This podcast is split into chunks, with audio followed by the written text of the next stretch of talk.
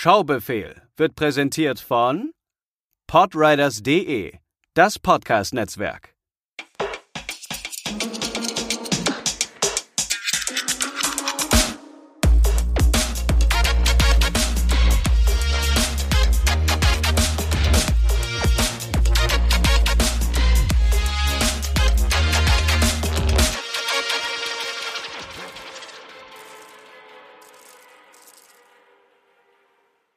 Hallo und herzlich willkommen zur neuen Ausgabe des Schaubefehl Podcasts. Wir sind wieder da mit zwei illustren Filmen und bei mir natürlich wieder der herzallerliebste Matze. Guten Tag, lieber André. Hallo, hallo.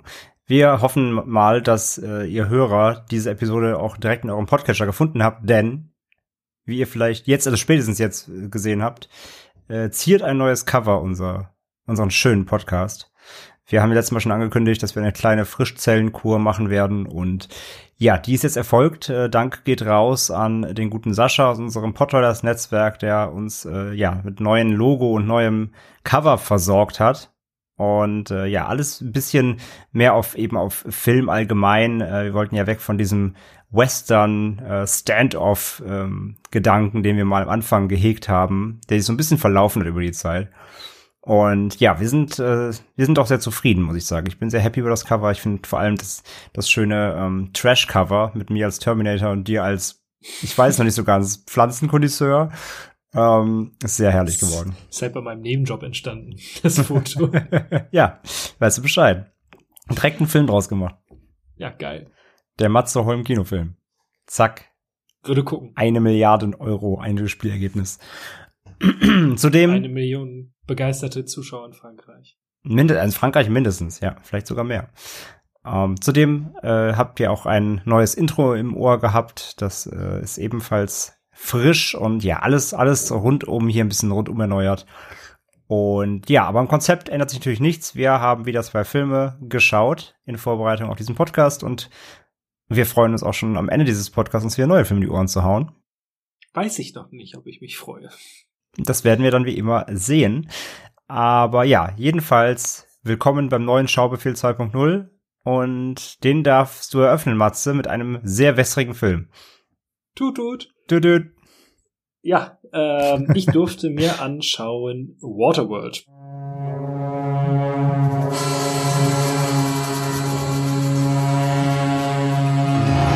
The future. The polar ice caps have melted. And the earth lies beneath a watery grave. Those who survived have adapted to a new world.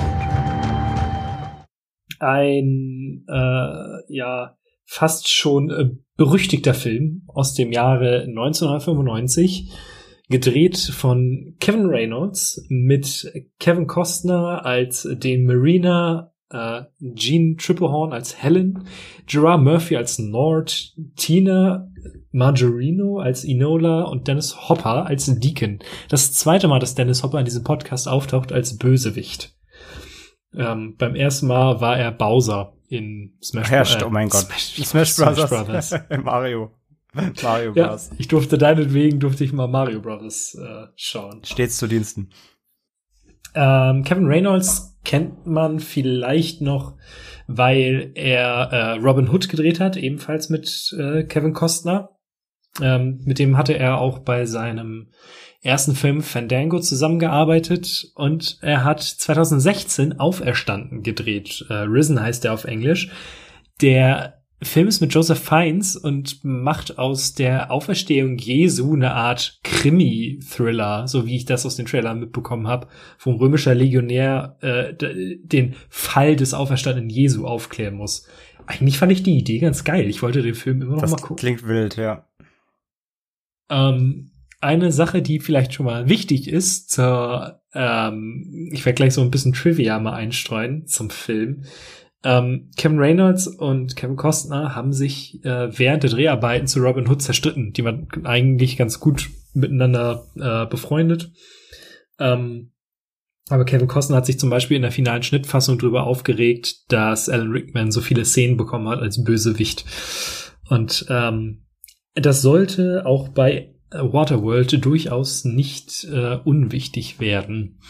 Den Film gibt es als normale DVD und Blu-ray. Inzwischen gibt es sogar eine 4K-Version, was ich äh, ein bisschen merkwürdig finde bei so einem alten Film. Ähm, aber gut. Sieht richtig gut aus, das Bild. Ja? Ja. Cool. Hast du die zu Hause? Ja. Das erklärt's. Bei, bei alten Filmen tatsächlich lohnt sich 4K immer am meisten, weil die da einfach wirklich noch von dem alten, äh, auch noch auf wirklich auf Film gedrehten Negativ, wenn sie da abgreifen können direkt, dann hast du halt wirklich die bestmögliche Quelle. Hingegen sehen neuere Filme aus, die schon generell, äh, auf, die eben digital gedreht sind größtenteils und vor allem die auf viele digitale Effekte setzen, die sehen meistens eben gar nicht so gut aus, weil die digitalen Effekte sind in der Regel immer nur auf 2K schon regulär im Negativ gemastert, weil 4K ähm, auf der auf dem Ursprungsformat viel zu viel, viel zu große ähm, Dateien hervorrufen würde und deswegen ähm, werden dann quasi so schöne CGI-Effekte äh, auf 4K hochge ähm, hochgeschoben quasi digital, hm. also Upscaling, wie man so schön sagt. Von daher. Den Begriff kenne ich. Von daher ist es tatsächlich so, dass, ähm, ja, umso älter der Film, umso besser eigentlich das 4K-Erlebnis am Ende. Ich wusste, dass es so bei vor allen Dingen äh, Technicolor-Filmen war, die auf Blu-ray wohl richtig krass gut aussahen. Ist vielleicht der, ein ähnlicher Effekt. Ähm, eine ganz interessante Sache noch, es gibt eine Art Director's Cut. Der ist 45 Minuten länger als die Kinofassung also dann rund drei Stunden irgendwas lang. Habe ich auch nie gesehen, tatsächlich. Ja. Zu meinen Erwartungen. Ich habe einfach nur ein Stichwort dazu aufgeschrieben. Dover Cheesy 90s Film. das war, ich musste halt. Kurz, musste prägnant, halt, auf den Punkt. Ja, ich musste halt meiner, ähm, meiner Partnerin irgendwie schmackhaft machen, dass wir den Film irgendwann in der Woche so unterbekommen, weil wir haben wir haben eine Mystery-Serie geguckt und dann musste ich für die Arbeit, also im Anführungszeichen musste ich für die Arbeit Barbaren gucken. Ähm, durchaus empfehlenswert. Gerade gegen Ende zieht die Serie ganz gut an. Ja, da wollte ich auch noch reinschauen, ja. Äh, und dann war das so, ja, irgendwie als Film, wie wäre es denn mit Waterworld? und, äh, die, die Blicke. Ähm, aber naja, es war halt da wirklich so, komm, irgendwann setze dich mal ran. Soll ja auch irgendwie unterhaltsam sein. Äh, zum Inhalt. Wie immer zitiere ich hier aus der äh, großartigen UFDB eine Inhaltsangabe von Anonymous. Die Zukunft. Die Erde ist vollständig von Wasser bedeckt und die Menschen leben auf notdürftig errichteten Atollstätten. Nur der Glaube nach einem mystischen Ort namens Dryland gibt den Menschen noch Lebensmut. Auf der Suche nach diesem Ort greift der teuflische Deacon mitsamt seiner Truppe von Gesetzlosen ein Atoll an. Einem mysteriösen Fremden, dem Marina, gelingt, als er in die Auseinandersetzung verwickelt wird, zusammen mit dem Mädchen Enola und ihrer Ziehmutter Helen die Flucht. Doch Deacon und seine Leute jagen ihnen unerbittlich nach, denn Enolas seltsame Tätowierung auf ihrem Rücken, die aussieht wie eine Landkarte, birgt den Schlüssel zum Weg nach Dryland. Ich musste mich gerade extrem zusammenreißen, nicht bei Dryland los loszuladen. ich finde diesen Namen so dumm. Echt? Ja, weil es halt so ein dummer Konträrkontext zu dem Filmnamen halt ist. So Waterworld, Dryland. So, ja, ob Captain Obvious angerufen möchte seinen Namen wieder haben. Nun ja, besonders äh, dezent ist der Film nicht. Ja, das, das stimmt. stimmt. Aber naja, komme ich gleich zu. so, äh, ich habe mir in Vorbereitung zumindest durchgeskippt, ein Video von ähm, Joe Blow heißt der Kanal auf YouTube. Der hat ganz witzig aufgeschlüsselt, was alles beim Dreh so los war. Äh, und ich habe mal so die ersten Sachen aufgeschrieben. Ähm, zum Beispiel sind Kevin Reynolds und Kevin Costner alleine mit dem Drehbuch ganz, ganz häufig aneinander geraten, dass das so häufig umgeschrieben wurde, ähm, dass einige Tage vor Drehbeginn das Skript nicht fertig war. Was immer ein gutes Zeichen ist. Dann, ähm, der ursprüngliche Draft war halt, und das ist halt die offen, das offensichtlichste, war so, ist eigentlich sollte das so ein Roger Corman B-Movie werden, weil Mad Max war erfolgreich. Vor allem der zweite Film. Dementsprechend wollte man irgendwie Postapokalypse. Geil, machen wir auch. Ähm, Wusstest du, wer als Skriptdoktor am Set war? Mm, nee. ein äh, der gleiche Skriptdoktor, der für Speed zuständig war am Set. Das war nämlich Joss Whedon. Ach, echt? Und- nee, das wusste ich tatsächlich nicht. Ja. Weil die, Äh, das Skript ist doch von Towie und Raider, glaube ich, ne? Und Ja, ja, die haben das Original, ja. War mit am Set und hat äh, sollte Logiklöcher und so weiter und so fort stopfen und die Dialoge ein bisschen äh, ja bisschen schleifen und es war wohl eins der schlechtesten Skripte, das er jemals gelesen hat. Hm. Ähm, so, damit man eine ungefähre Vorstellung bekommt, ganz lange galt Waterworld als einer der teuersten Flops ever. Ähm, es gibt eine Szene, die auf einem Atoll spielt, einer menschengemachten Stadt auf dem Wasser. Äh, ursprünglich sollte das Ding eine Million äh, Dollar kosten, gebaut aus Holz, Stahl und Pappmaché vor allen Dingen. Äh, am Ende hat das Ding fünf Millionen gekostet. Mm, Sie haben auf einem abgelegenen Teil von Hawaii, einer bestimmten Insel, gedreht. Ähm, und da man da nur so beschissen hinkam, konnten die Arbeiter, die einheimischen Arbeiter, einfach horrende Summen an äh, Gehalt verlangen. Weil sie hatten ja niemand anderen und das musste bezahlt werden. Ähm, Das wäre, das wäre Uwe Boll nicht passiert. On time und on budget. Ähm, dann gab es natürlich so kleine Probleme wie äh, Cast und Crew, die andauernd seekrank waren. Und ähm, man in den Originalaufnahmen relativ häufig im Hintergrund irgendwelche Berge oder Schiffe hatte, die dann da einfach vorbeigefahren sind. Und dementsprechend mussten die am Ende digital entfernt werden. Und das eine der absurdesten Sachen, ein Stuntman ging während der, der musste irgendwo hin für, für den Dreh und der ging halt verloren. Und dem konnten sie erst, haben sie erst einen Tag später wieder auf See entdeckt und konnten ihn dann noch retten zum Glück. Alter. Ähm, Kevin Reynolds hatte auch vor dem Dreh Steven Spielberg gefragt, ob es eine kluge Idee ist, auf Wasser zu drehen, weil Jaws, also der weiße Hai, wohl auch enorm anstrengend war. Und Steven Spielberg meinte halt so, ja, du kannst das gerne machen, ich werde es nie wieder tun. Also eine enorm, enorm coole Geschichte, die da so, ähm, ja, im Vorfeld abging. Aber wie fand ich denn jetzt den Film insgesamt so? Äh, ich war als allererstes doch sehr verwundert, wie ähnlich in seiner Ästhetik der Film Mad Max ist. Mhm. Ja. Und das sag ich als jemand, der nur Fury Road gesehen hat. Und das reicht ja eigentlich, ja, weil die anderen von der Essenz her das gleiche sind, ja. Ja, eben. Vielleicht haben sie noch ein bisschen mehr Story, als wir fahren von A nach B und von B nach A, aber mein Gott. Minimal, wenn überhaupt. Äh, darum geht's ja in diesem Film. Vor allen Dingen in Fury Road geht's darum ja so gar nicht. Aber ähm, es ist halt alles braun in erster Linie. Es ist verrostet, es ist schmutzig, aber es ist halt auf dem Wasser. So. Ähm, die erste Szene hat einen eigentlich schon ganz gut eingestellt auf das, was so kommen wird. Denn ähm, nachdem man die Erklärung bekommen hat, ja, die Poolkappen sind geschmolzen, Wasserspiegel ist angestiegen und so weiter und so fort, ähm, musste ich an dieses alte äh, Bear Grylls Meme denken. Post-Apocalyptic Waterworld, better drink my own piss. Denn das erste, was wir sehen, ist der Mariner, wie er sein Urin filtert und schnabuliert und damit gurgelt. Ähm, der Film, ja, hält sich nicht lange auf, uns irgendwie Figuren oder so ja, irgendwie näher zu bringen, sondern es wird relativ schnell klar, okay, wir sind hier auf dem Wasser, die Menschen, äh, es gibt die sogenannten Drifter und die Smoker, es gibt, alle haben so ihre eigene Bezeichnung im Grunde genommen.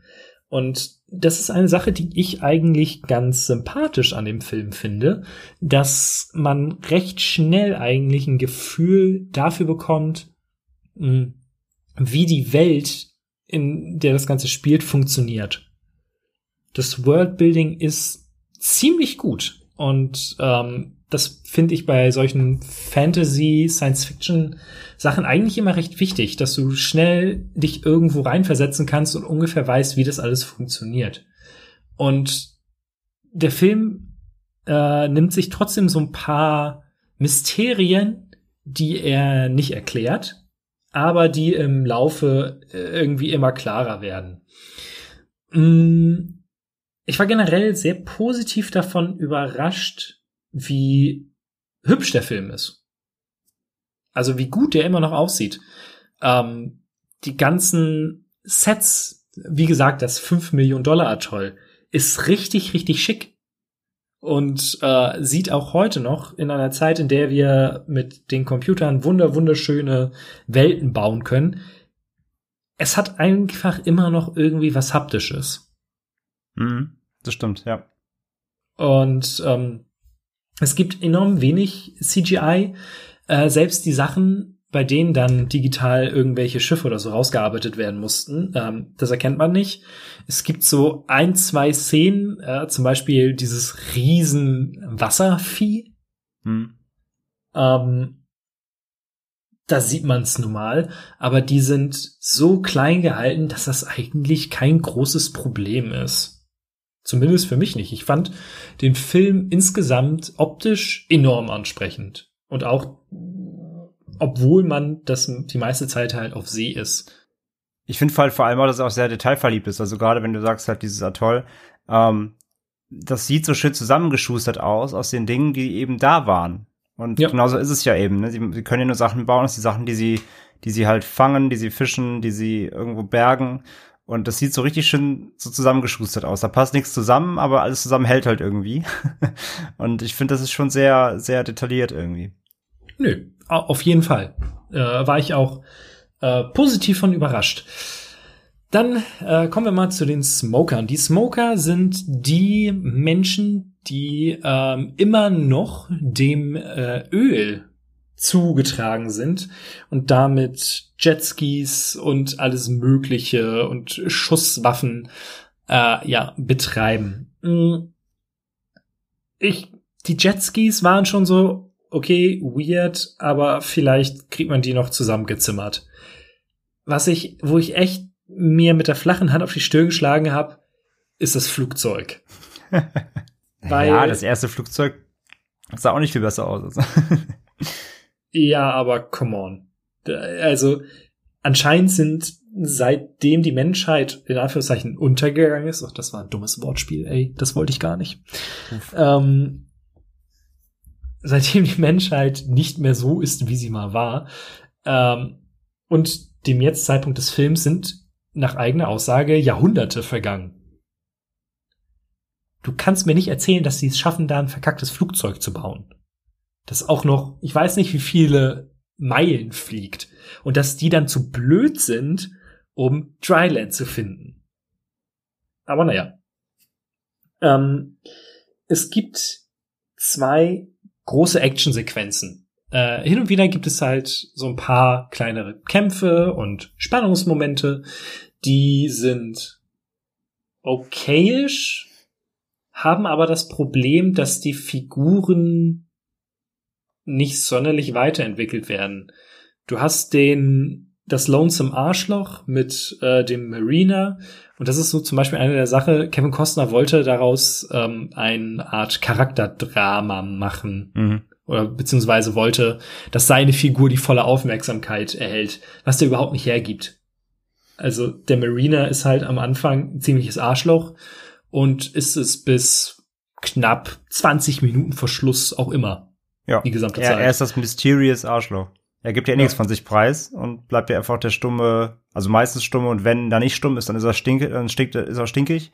Weil alle Und- Menschen reden. Genau, weil, alle, weil er alles hasst und äh, ja, das ist ja eigentlich sein ganzes Format. Ja. Und haut Helen mit dem Paddel und schmeißt Enola ins Meer Und, und, ver und verhökert sie an äh, Stricher. ja, an den anderen Drifter. Das war auch so, hm, merkwürdige Szene. Also, sympathisch ist der Typ nicht, aber trotzdem ist man irgendwie, man bleibt dran.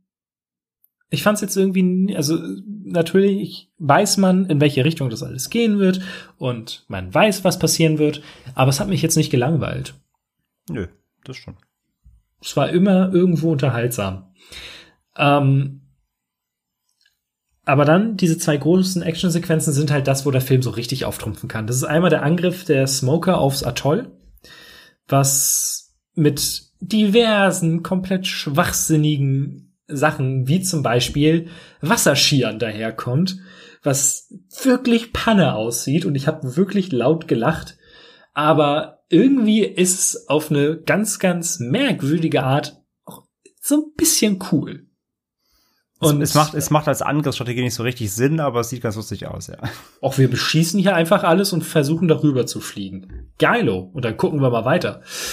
Ähm, aber das ist ja, die Smoker sind ja auch äh, bei bei D&D werden die halt chaotic irgendwas. Das ist ja, halt ja, die sind nicht so ganz rational. Die, die, sind komplett wahnsinnig, weil sie äh, Dosenfleisch essen dürfen wahrscheinlich. Ja, aber auch das passt ja auch zu Mad Max, ne? Also da sind die Widersacher ja auch alle ein bisschen drüber und durch und ja. Eben. Ähm, und das alles sieht super cool aus. Man arbeitet mit Statisten und überall passiert irgendwas und trotzdem ist es nie unübersichtlich. Ähm, aber noch am cooler, äh, am coolsten, cooler, am coolsten davon, am coolsten ähm, ist dann das Finale auf dem äh, Tanker der Smoker. Die haben nämlich, die wohnen alle auf einem alten Tanker. Zu dem komme ich auch gleich noch mal. Ähm, und der Marina macht ein auf äh, ja Sam Fisher und nimmt das komplette Ding alleine auseinander. Und da muss ich sagen, Kevin Costner macht da als Badass eine ziemlich gute Figur. Wie er alleine das alles komplett äh, ja auseinander nimmt und dann alleine äh, auf, auf diesen, ich sag mal, Platz, zu dem Deacon immer spricht, ähm, kommt und äh, ja, alles in die Luft jagt, letzten Endes. Der alte arme Mann, der da unten auf dem Boot im Öl rumschwimmt, ey. Ähm, da hat man dann tausend Explosionen, überall brennt oder explodiert was und trotzdem sieht das alles immer noch cool aus. Äh, gegen Ende, finde ich, zieht es sich ein bisschen zu lange. Also man hätte es jetzt nicht gebraucht, dass sie, nachdem sie gerettet werden von diesem Tanker, nochmal der Deacon irgendwie wie der Springteufel aus der Kiste kommt und nochmal irgendwie einen kurzen Spannungsmoment aufbaut. Aber mein Gott, der Film hat sich nie so lang angefühlt, wie er eigentlich geht. Mm. Ja, gerade genau aus dem Grund würde mich halt der DLC echt mal interessieren, weil das, ich frage mich, wo da noch so viel mehr dazu gedichtet wurde. Urspr Im ursprünglichen Draft hatte der Marine eine eigene Insel. Und ich glaube, da waren aber auch, da war immer noch mehr, äh, ja, ähm, einfach mehr, mehr Leben, anstatt nur einzelne Berge. Hm. Ähm, Im Finale kommt dann auch eine Sache, die ich ziemlich spannend fand für einen Film, der ab 12 freigegeben ist. Ich finde ihn teilweise ganz schön brutal. Mm, ist er auch. Für ja. einen FSK 12 Film. Ähm, da werden Leute durchlöchert und mit Jetskis gegen Wände geballert und äh, es ist schon recht krass eigentlich. Aber äh, inzwischen gibt es Schlimmeres, ich weiß nicht. Der, der Abenteuer-Part überwiegt halt ähm, noch, deswegen glaube ich, haben sie dann ein Auge zugedrückt, aber es stimmt schon. Insgesamt hat er so schon so ein paar, paar Härten, das stimmt, ja. Das stimmt. Ähm, und jetzt eine Sache. Äh, ganz, ganz häufig sieht man, findet man im Internet die Bezeichnung stupid für den Film. Und ich habe so ein paar Sachen herausgestellt, wo ich denke, okay, das ist halt komplett drüber. Aber ich finde den Film nicht dumm. Die ganze Geschichte mit Schmelzen der Polkappen und die Welt wird überflutet ist immer noch erschreckend aktuell. Total, so im ja. Sinne, Im Sinne der, äh, der Erderwärmung. Dann diese ganzen Smoker sind halt immer noch abhängig von, von Öl was ein schönes Gegengewicht eigentlich zu den inzwischen schon eher zur Natur gefundenen Menschen ist. Der Mariner hat Kiemen eine, als eine Art Evolutionssprung, was ja auch irgendwo Sinn ergibt. Also, die Frage ist natürlich, wie kam er zu den Kiemen, aber mein Gott, Evolution, life finds a way. ähm, und dann halt so eine schöne Sache. Ähm, Deacon und die Smoker beteten zum heiligen St. Joe. Weißt du, wer das ist? Nee. St. Joe, davon äh, hängt auch ein Bild auf dem Tank, auf dem sie äh, rumchillen, ja. ist Joseph Hazelwood. Äh, Joseph Hazelwood war Kapitän der Exxon Valdez. Die ist 1989 vor Alaska auf Grund gelaufen und leckgeschlagen, was zu einer Ölpest führte und zu einer der größten Umweltkatastrophen der Schifffahrt überhaupt. Deswegen ergibt es durchaus Sinn, Ah, dass das die ölkranken Smoker zu ihm beten. Und witzigerweise, das Schiff, auf dem sie sind, ist die Exxon Valdez. Na, okay, ja, macht Sinn. Deswegen sein Bild da und ähm, der Kerl war wohl Alkohol oder ist alkoholkrank und deswegen ähm, opfert äh, Deacon ihm Jack Daniels. Mein Gott, das ist ja richtig, ist ja richtig deep. Es ist nicht Dieb, aber es ist einfach eine clevere, es ist einfach eine clevere Nee, Referenz. das wusste ich nicht. Das äh, muss ich nochmal darauf achten. Ich finde halt so, wenn man alleine so eine schönen Sachen einbringt, kannst du dem Film nicht böse sein und nicht sagen, das ist kompletter Schwachsinn und doof. Ist er nicht. Er ist halt, wie gesagt, er ist cheesy. Er ist sehr 90er in seinen Dialogen und alles. Aber ich fand den Film ziemlich unterhaltsam. Wie gesagt, immer noch sehr gut aussehend. Und ich finde auch heute einfach einen Blick wert. Man muss natürlich wissen, dass man hier jetzt kein modernes Blockbuster-Kino bekommt, aber es hat, es hat so einen schönen, so einen schönen, ich will jetzt nicht sagen alten Hollywood-Charme, weil das wäre ja komplett übertrieben. So einen schönen alten Blockbuster-Charme irgendwo. Und ich finde ihn halt nicht annähernd so kacke oder blöd, wie ihn das allgemeine Popkulturgedächtnis macht. Denn der Film wird von vielen gar nicht so sehr gemocht. Nee, so ein allgemeiner Kanon. Also die Bewertungen so insgesamt im, im die Ratings sind gar nicht Mittelmaß im, genau, sind gar nicht so schlecht, aber der allgemeine Kanon des Films ist eher negativ, ja. Eher, wie du gesagt hast, so ein bisschen lächerlich, ein bisschen lächerlich, ein bisschen, bisschen schwachsinnig, ein bisschen trashig. Das finde ich noch nicht mal so. Ich finde, das ist kein Trash-Film. Es ist, natürlich ist es an manchen Stellen weird und übertrieben, aber wie gesagt, ähm, das Ding ist unterhaltsam und nicht ganz so blöd, wie die Leute ihn immer machen. Ich habe fertig. Also du sagst Daumen hoch. Durchaus. Durchaus. Ja, cool. Bin ich, bin ich, ja, also bin ich positiv, positiv überrascht, dass er dir doch so gut gefallen hat. Also ich mag ihn ja auch. Ich mag ihn, ähm, ich, ich sehe es genauso wie du äh, jetzt eigentlich gesagt hast. Ich finde auch, er ist halt ein, er ist halt so noch irgendwie so ein, so ein, er ist so ein Abenteuerfilm. Er ist, noch, er ist natürlich auch sehr 90s in gewisser Weise hier und da. Vielleicht ist auch Mhm. das gerade das, was Leute eher als trashig und ein bisschen als so cheesy erachten. Er ist ziemlich 90s in, vielen Sequenzen so. Aber er hat diesen Charme der alten Abenteuerfilme so. Samstags abends pro sieben. Waterworld. Dann komme ich zu meinem Film für heute. Du hast mir letztes Mal gegeben The Art of Self-Defense. Ein Film von 2019. Karate's a way of communicating. Ask me a question. What are your plans for the weekend? I'm going to do some grocery shopping and rent a film to watch in the comfort of my home. Home. Did that answer your question? I want you to tell me why you're here. Uh, I'm afraid. I'm afraid of the dark. I'm afraid of other men. I want to be what intimidates me. You came to the right place. ähm, von Riley Stearns an der Regie. Ähm, den, äh, der hat 2014 diesen Falls äh, gedreht mit der Mary Elizabeth Winstead. Den wollte ich immer schon mal gucken, habe ich leider bis heute noch nicht geschafft. Äh, von daher war es der erste Film von ihm hier ähm, für mich. Und ich sagte letztes Mal ja schon, ich kannte den Film so gar nicht. Ich hatte den null auf der Uhr. Ähm, ich hatte den komplett nicht auf dem Schirm, hatte nichts von gehört.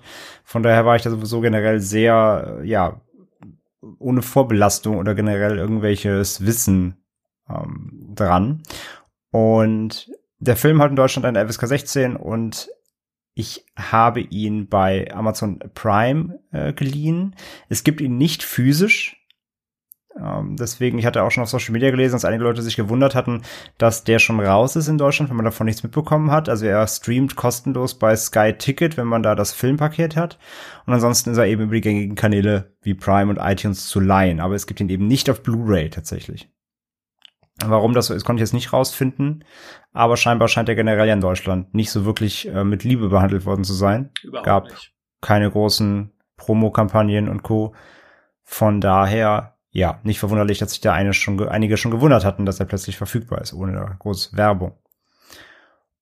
Und ja, wir haben in der Hauptrolle Jesse Eisenberg, ähm, ganz prominent natürlich, und an der Seite äh, die weibliche Lead Imogen Poots. Ähm, die, die beiden hatten auch schon zusammen einen Auftritt letztes Jahr in Vivarium, ähm, ein Genrefilm, der auf dem Fantasy Filmfest lief, der war also sehr gut. Und ich finde sowieso, die beiden, kann ich schon ein bisschen vorgreifen, die beiden sind ein sehr gutes Leinwandduo, muss man sagen. Hat mir auch wieder hier sehr gut gefallen.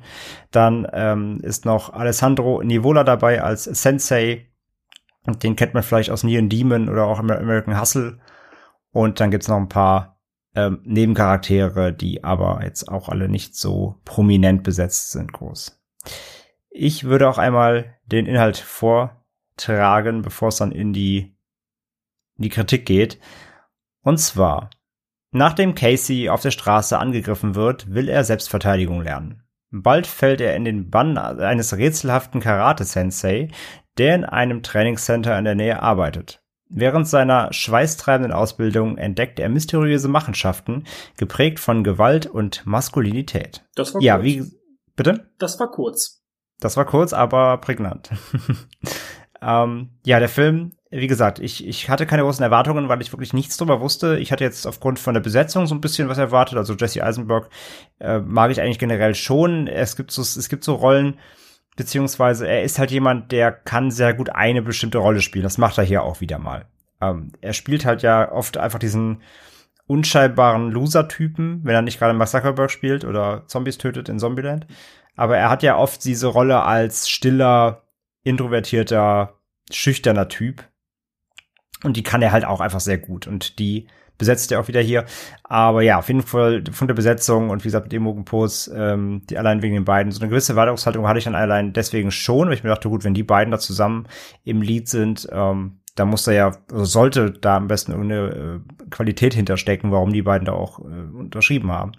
Von daher, ansonsten habe ich tatsächlich äh, aufgrund der einfach nur des Trailers, den ich mir dann angeguckt habe, der eine, vielleicht ist es sogar gut so, aber der hat eine andere Stimmung als der Film eigentlich.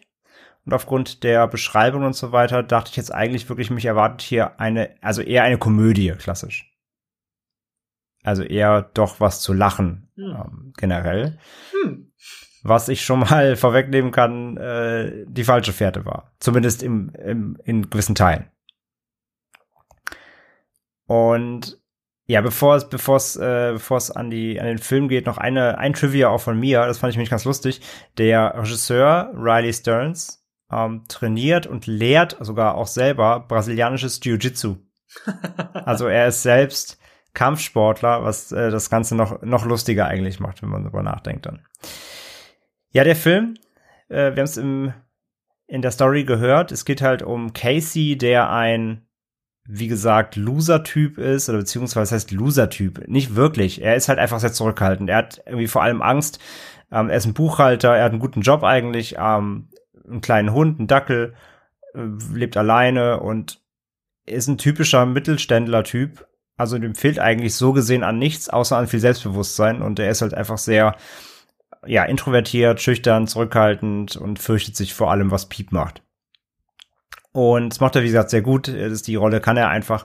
Das passt auch einfach so gut zu ihm, wenn er dann so seine hängenden Schultern so daher schlurft. So, das, das, das kann er schon gut spielen, Eisenberg.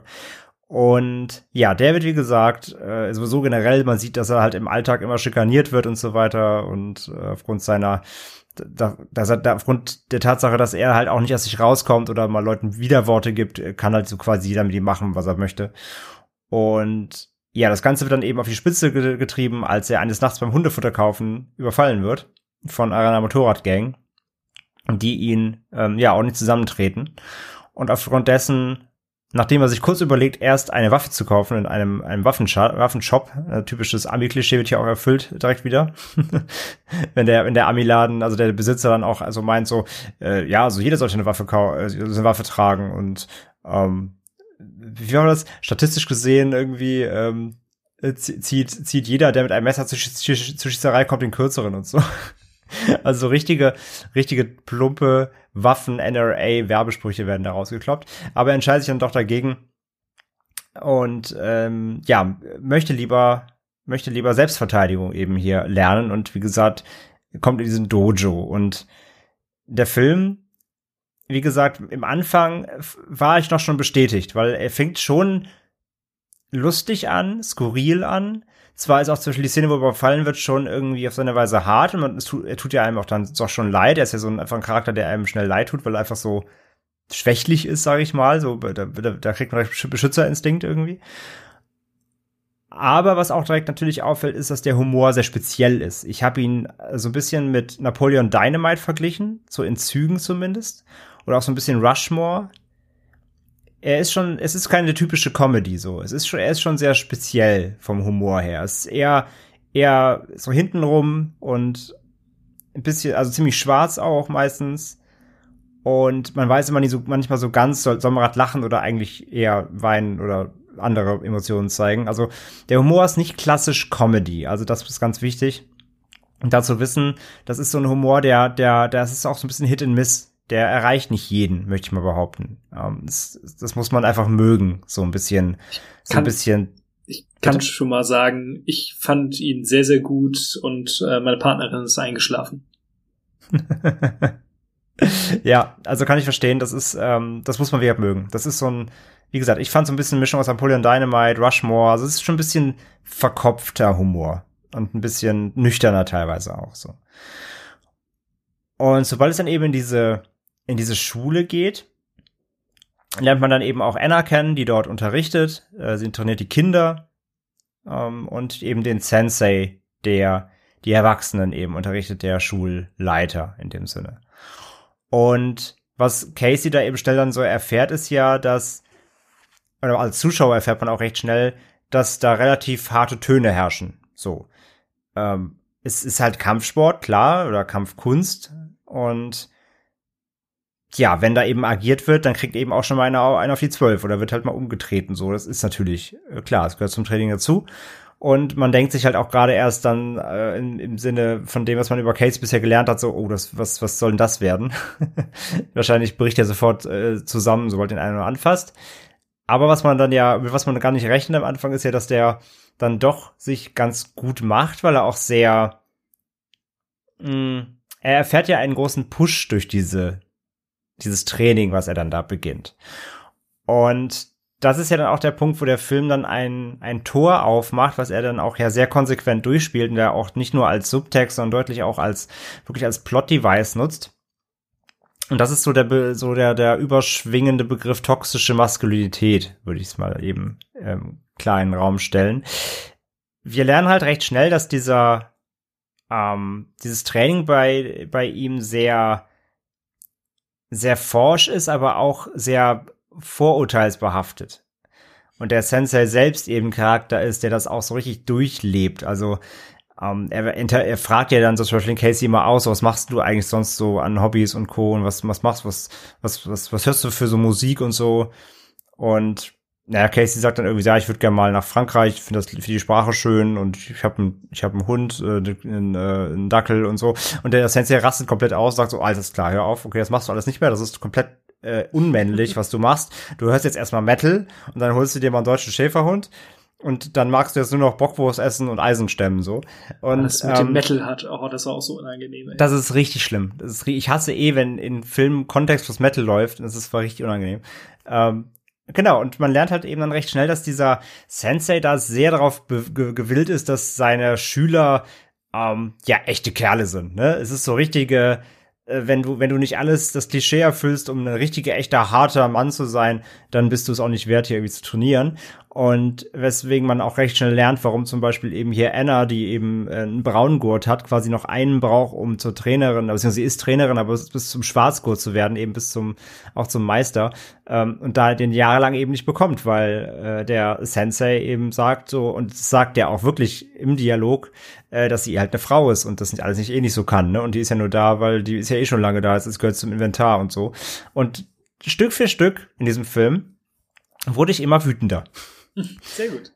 Ähm, immer wütender, weil dieser Typ halt wirklich ein dummes Stück Scheiße ist und dir das in dem Film ebenso erst Stück für Stück klar wird, wie es dann auch Casey leider viel zu spät dann auch erst ähm, klar wird. Denn er fängt ja dann auch an, so Casey wirklich zu manipulieren und in sein Leben einzugreifen. Da waren dann schon Sachen dabei, ich dachte, alter Falter so. Der Hund. Holy moly, der Hund so. Da war ich wirklich kurz so wütend und stinkig und ähm, ja. Aber genau das möchte der Film ja auch erreichen. Das funktioniert.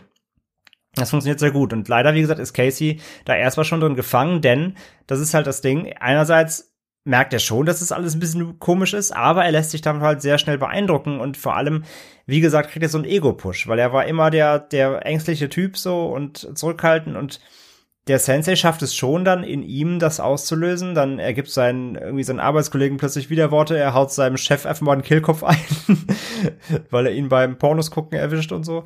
Und, ähm, ja, er wird plötzlich halt eben so zum, zum Macker und traut sich eben was aufgrund dieses Ego-Boosts, dadurch also sein, A, durch die Kampfkunst selbst, aber auch eben durch diese, ja, diese herrschende Übermännlichkeit in diesem, ähm, in diesem Dojo da äh, eingetrichtert bekommt.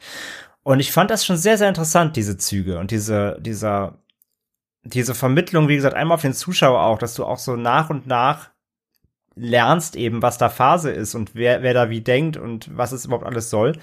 Und dann auch so Sachen, wie er dann in diesen Nachtclub da eingeladen wird, ne? Also diesen Nachttrainingskurs für, sage ich mal, die, die Elite, wo ich ja auch echt dann schon die so halt, die sich halt auch richtig auf die Schnauze hauen wollen. Genau, wo ich schon so Fight Club Vibes hatte irgendwie, wo sie sich nachts dann irgendwie die Arme brechen, wenn einer irgendwie nicht so spurt, wie der Sensei es will. Und auch da bleibt halt Casey trotzdem immer noch so relativ ruhig, weil er sich denkt so, okay, das ist wohl schon richtig so. Und er findet es halt trotzdem gut, weil er halt da seine, seine Bestätigung irgendwie auch bekommt. Und ja, erst als er dann eben auch dann mehr über Anna erfährt, zum Beispiel, dass die, dass die, der Frauenumkleideraum, weil es gibt ja nur eine Frau, zum Beispiel der Heizungsraum ist, wo sie sich halt umziehen muss und der Rest ist halt in einem richtigen Umkleideraum. Und ähm, nach dem Training wird natürlich auch erstmal schön männlich sich gegenseitig massiert, nackt. Wo ich erstmal entkleiden, denkst du so, was ist denn jetzt hier los? Und ja, dieses Zelebrieren dieser, dieser Männlichkeit da in diesem Keller, das ist schon so ein bisschen alles sehr, sehr, sehr, sehr weird einfach. Und ich fand das, wie gesagt, sehr, sehr, sehr spannend, dass dieser Film diesen, ähm, das erstmal so mitlaufen lässt, dieses Thema. Und dir als Zuschauer so Stück für Stück eben, wie gesagt, äh, Gründe dafür gibt, dass du das, also du findest es eh schon kacke, aber er gibt dir dann immer wieder Gründe, es noch mehr zu hinterfragen und Scheiße zu finden, auch gerade diese Sensei eben ähm, Scheiße zu finden. Und dass auch Casey dann eben äh, hinterfragt, weil er wird ja dann auch manipuliert wirklich aktiv, ne? Und er lernt ja noch Dinge, die ich jetzt mal nicht vorweggreife, weil die gehören jetzt zur Kritik nicht unbedingt dazu. Und wer den Film jetzt noch nicht gesehen hat, kann ihn dann noch, noch gucken, ohne das auch zu wissen. Ist jetzt kein, ist jetzt kein mega Plot-Twist, aber so ein bisschen was eben wird noch dann revealed. Und das Ganze endet dann halt, äh, oder ja, spitzt sich dann im, im, im Finale dann eben total zu und endet halt auf eine bitterböse Note, die man irgendwie kommen sehen kann, aber irgendwie auch so spontan kommt, dass ich schon echt baff war. Und es ist konsequent gleichzeitig, aber auch so ein bisschen, also es ist natürlich auch sehr skurril, weil dann auch teilweise Konsequenzen, die in einem normalen Leben definitiv, also beziehungsweise es passieren Dinge, die im normalen Leben dann definitiv weitreichende Konsequenzen hätten, die dann hier ähm, ja eher so als erlösendes Symbol dargestellt werden. Aber im Kontext dieses skurrilen Films an sich mit dieser seltsamen Humortonalität, mit, mit dieser ähm, dann doch teilweise überspitzten, karikatierten Figuren und diesem Leitfaden, dieser, diesem Herausbrechen aus dieser toxischen Maskulinität, ähm, ist es halt doch sehr konsequent, ist es doch sehr konsequent am Ende und äh, bekommt dann auch so eine richtig schöne Endnote und so einen Befreiungsschlag irgendwie. Und ähm, das fand ich schon alles sehr, sehr, sehr smart. Weil der Film auch größtenteils, obwohl er durchaus auch, wie gesagt, krasse Motive hat, ist er trotzdem irgendwie auch so unaufgeregt auf der einen Seite. Er ist sehr ruhig, ja. Er, er ist sehr ruhig, obwohl das nicht sein müsste unbedingt. Also die, die ich meine, wir wir sehen ja schon auch die das Training an sich. Wir sehen Kämpfe, wir sehen Überfälle, wir sehen Auseinandersetzungen und trotzdem hat der Film äh, gefühlt immer behält er die er behält immer die Ruhe der, von Casey, den Charakter quasi. Also selbst so, wenn, wenn Casey auch dann dahinter steigt, was da Phase ist, er explodiert nie so richtig, weil das auch nicht sein Wesen ist. Und im gleichen Rhythmus bleibt so der ganze Film, obwohl eben teilweise trotzdem auch sehr krasse Sachen passieren, sage ich mal. Und das hat mir gut gefallen, dass er sich da auch nicht so überstolpert oder macht da nicht plötzlich einen, einen krassen Bruch und inszeniert es dann eben anders, wenn der, wenn das Tempo es eigentlich verlangen sollte, sondern bleibt eben in diesem, in diesem Gediegenen drin eigentlich. Und das, das mochte ich sehr gerne. Und mir hat der Humor halt auch gefallen. So, ich, ich mag ja auch eben Napoleon Dynamite und Co. Ich mag diesen verschrobenen Humor, der so ein bisschen neben der Spur läuft, der nicht so, nicht so pointiert ist, sondern mehr eben, wie gesagt, so im, im Beisatz irgendwie ähm, erzeugt wird. Das mag ich eh total gerne. Das hat bei mir super funktioniert. Ich fand halt die, die, wie der Film eben mit diesem Thema toxische Männlichkeit umgeht, super, weil es einerseits ist es plakativ, wie er es dir erzählt, und wie er es darstellt. Auf der anderen Seite eben, wie gesagt, fand ich smart, dass es dann eben auch so durch, dass du mit Casey so da mitläufst und dann eben Stück für Stück halt raffst, was da eigentlich passiert, wo, wo er sich reinbegeben hat und dann das Ganze eben auch dann auflösen will und ähm, dagegen halten will. Und diese Mischung hat mir total gut gefallen. Das fand ich wirklich super erzählt. Ähm, der Film ist trotz der Ruhe auch nie langweilig, weil es dann am Anfang ist es halt, wie gesagt, alles lustig und ein bisschen seltsam und plötzlich ab der Mitte wird es dann richtig spannend sogar. Und diesen Wechsel davon von äh, ja, okay, das ist halt irgendwie die Story eines Losers so oder so, so, so, eines, so eines Dullis, bis hin zu äh, krass irgendwie, das wird, das wird ja richtig spannend oder hier wird was aufgedeckt oder wie auch immer. Oder hier gibt's halt vor allem noch eine, eine Botschaft auch, die ich, die ich mitnehmen kann und die der Film auch deutlich äh, da Flagge zeigt für ähm, dass diesen Wechsel, so das ist, das fühlt sich sehr, sehr homogen an. Da gibt's keinen harten Bruch oder so. Er schafft das eben, diesen doch eher seichten Anfang ähm, in das, in das sehr, äh, eigentlich sehr ernste, gerade von der Thematik her ernste zweite Drittel dann mit rüberzunehmen, schafft er in so einem, in so einem Durchlauf, ohne dass hier es auffällt. Und das fand ich echt extrem beeindruckend irgendwie, weil das hätte schnell brechen können, fand ich. Weil er dann doch eben teilweise doch sehr drastisch wird am Ende. Und ja, fand ich wirklich, fand ich wirklich, wirklich gut. Und ja, eigentlich ist es das auch schon. es, es ist, ich fand, ich, es ist ein, es ist ein sehr, sehr guter Film, der, der, wie gesagt, wenn man, den, wenn man den Humor einmal verstanden hat und dem, den, mit dem arbeiten kann, dann glaube ich, äh, kann man, dann ist man safe, so, auf der sicheren Seite und dann kann man mit dem Film auch wirklich arbeiten. Ich glaube, man, das steht und fällt so ein bisschen halt mit dem, mit dem, mit dem Einstieg, ob man direkt mit diesem bisschen so neben der Spur entrückten klarkommt. Äh, wie du schon meintest, halt, ab einem bestimmten Punkt wird der Film ja, ist der Film weniger Komödie und mehr wirklich spannendes Drama. Ja. Ähm, aber ich finde, der Anfang bereitet einen zumindest auf die Atmosphäre sehr, sehr gut vor, mhm. die der Film so mit sich trägt. Und dann weiß man auch, ob man damit, ob man die, wie lang ist der? Stunde 45 oder so, ne? Ähm, ob man damit jetzt was anfangen kann. Nee, nicht ganz, der dauert, der dauert 100 Minuten. Also. Oder vorher sind es ja fast, ne? Ja, ja, Stunde 40, ja. Doch, kommt hin. Kommt hin, ja, ja. Nee, fand ich auch, also war Länge, ist mir gar nicht aufgefallen, weil er eigentlich auch so drin dann hat, wenn er, wenn er dich einmal packt. Um, ähm, und unbedingt, also ich wollte auch unbedingt dann wissen, wie es ausgeht und wie, wer wieder rauskommt aus der Nummer halt vor allem, ne? Also, der baut ja dann seine, wie gesagt, du hast halt im Grunde diese drei Hauptcharaktere, Casey, den Sensei und Anna. Ähm, die anderen sind ja dann doch eher so Randfiguren. Aber um die drei, so, da bist du dann schon, ab der Hälfte spätestens bist du dann schon so, okay, jetzt will ich aber wissen, so, ähm, wo das Ganze jetzt hinläuft und wer hier wie rausgeht.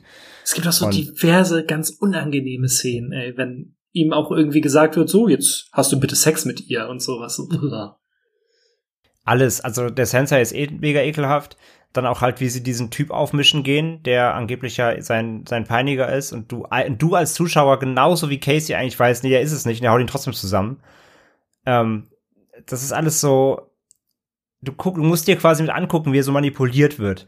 Und du bist so immer so, ich möchte sagen, du bist immer so drei Stunden voraus, aber du bist so immer so einen halben voraus. Du weißt immer so ein bisschen mehr als er und danach dann, wenn du es gecheckt hast, checkt er es dann auch so ein bisschen. Und ähm, das ist, das erzeugt schon wirklich echt, echt dumme, dumme und äh, ja, auch unangenehme Momente.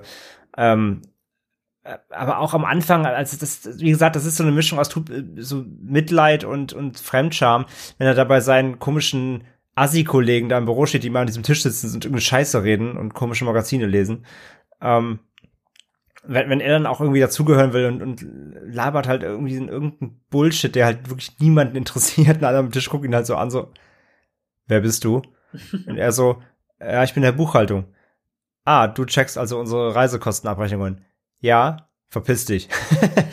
ähm, es ist halt einfach so, ah, ah, Casey, so, ach, Casey, denkst du die ganze Zeit. Aber das, das wechselt ja dann später, weil er dann, es ist ja auch, es ist ja auch schön zu sehen, wie er dann aus sich rauskommt, nur er kommt aus den falschen Gründen aus sich raus. Aber auch das checkt er ja dann irgendwann. Und das ist halt diese, diese Transformation von ihm zu sehen. Das ist halt sehr, auf der einen Seite halt echt dramatisch, aber auch dann irgendwie doch, doch schön. Und ja, also es ist wirklich alles dabei, wie gesagt, von, von Lachen, Fremdschämen, Cringen, ähm, Mitfiebern, ja, alles dabei, Hassen. Es äh, durchläuft da ziemlich viele Emotionen im Film. Das hat mir echt sehr, sehr gut gefallen. Also von mir gibt's einen riesen Daumen hoch. Ich finde, der ist ähm, zu Unrecht untergegangen. Richtig, richtig schade. Also von daher, äh, wenn ihr den nicht kennt, deswegen habe ich jetzt auch diesmal, wo wir sonst immer recht spoilerisch unterwegs sind, mal hier so ein paar Sachen nicht vorweggenommen. Ähm, der, guckt ihn euch. super unbekannt. Guckt ihn euch an. Ähm, hat in Deutschland auch keinen, also keinen deutschen Titel, heißt The Art of Self-Defense. Gibt's wie gesagt bei Sky Ticket, wenn ihr den Filmkanal habt. Ähm, ansonsten eben Amazon, iTunes könnt ihr ihn leihen. Äh, beziehungsweise, nee, kann man nicht, man muss ihn kaufen. Es gibt keine Leihoption sogar. Man muss ihn kaufen für sieben Euro und ich sage euch, das ist es wert. Ähm, also guckt euch diesen Film bitte an. Der ist wirklich, wirklich gut. Und ähm, hoffe, der kriegt vielleicht noch so eine kleinen Nachpush irgendwie, weil er hätte es verdient, finde ich. Absolut. Also er geht, er nimmt ein aktuelles gesellschaftliches Thema, packt eben so eine halblustige Loser-Story drauf und kriegt dann aber echt hinten raus eben eine, eine drama-eske Message und, und rundet das Ganze dann auch echt ähm, überzeugend konsequent ab. Fand ich wirklich, fand ich wirklich sehr, sehr gut. Das freut mich. Also ich möchte bezweifeln, dass unser Podcast jetzt dazu führen wird, dass der Film in Deutschland bekannt wird. Aber äh, äh, wenn immerhin ein paar mehr Leute den dadurch sehen, finde ich das, haben wir unseren Soll getan. Absolut. Bildungsauftrag erfüllt. Alles klar, dann haben wir die beiden Filme für heute. Ja, schön, mal wieder zweimal positiv. Geil. Ich bin, bin schon gespannt, wenn wir nächstes Mal uns was zu meckern gibt. Vielleicht schon ja schon beim nächsten Mal. Äh, möchtest du anfangen, mir den Film für die nächste Episode zu geben?